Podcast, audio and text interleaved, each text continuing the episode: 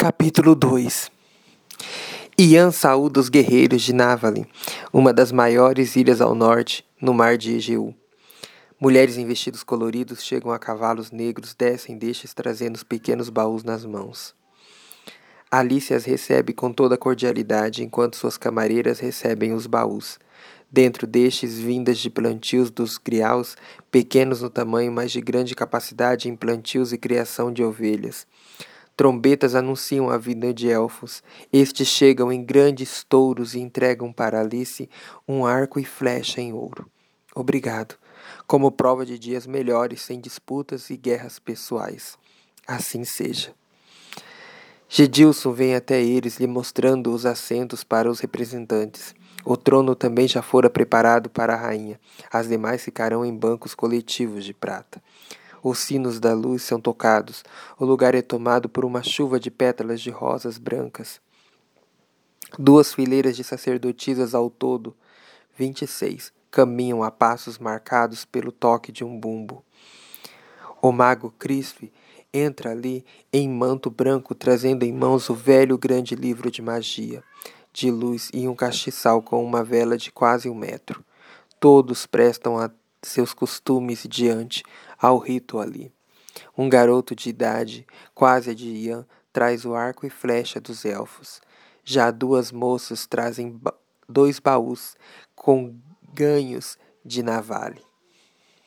Edmar, o primeiro auxiliar do mago, pega os artefatos e os coloca sob o mármore branco do altar.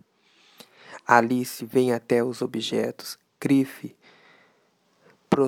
profere alguns ritos e cânticos, até que a rainha recebe um cálice com vinho branco. Ela bebe um gole, passando o mesmo para todos os outros representantes ali. Um menino consegue furar o bloqueio de soldados ali e discretamente coloca um bilhete na veste da rainha. Alice olha para os soldados que logo tiram o garoto dali.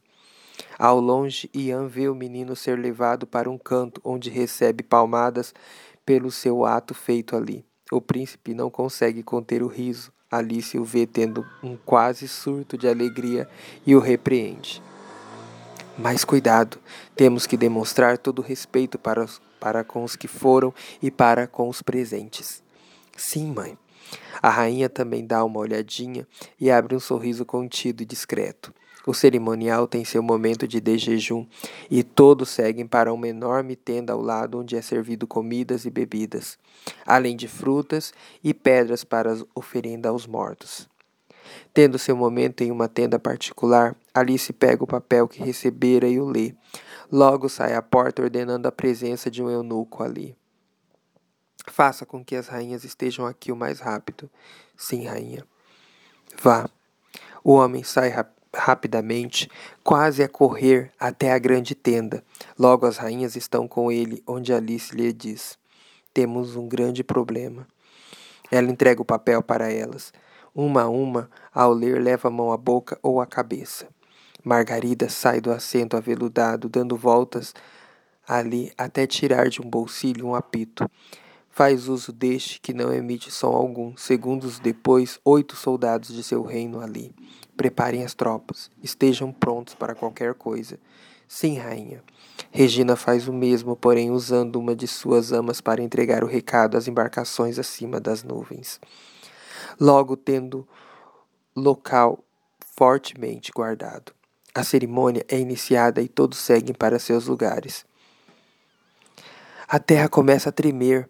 Alice, Regina, Margarida ficam ali apreensivas até que um buraco é aberto e deixe sair diversos veículos, e um mais equipado que os outros. Logo descendo uma mulher alta, olhos azuis em vestido cor terra, em discorte, mostrando suas curvas e nada de riqueza em pedras e ouro. Rainha Camille. Olá, queridas.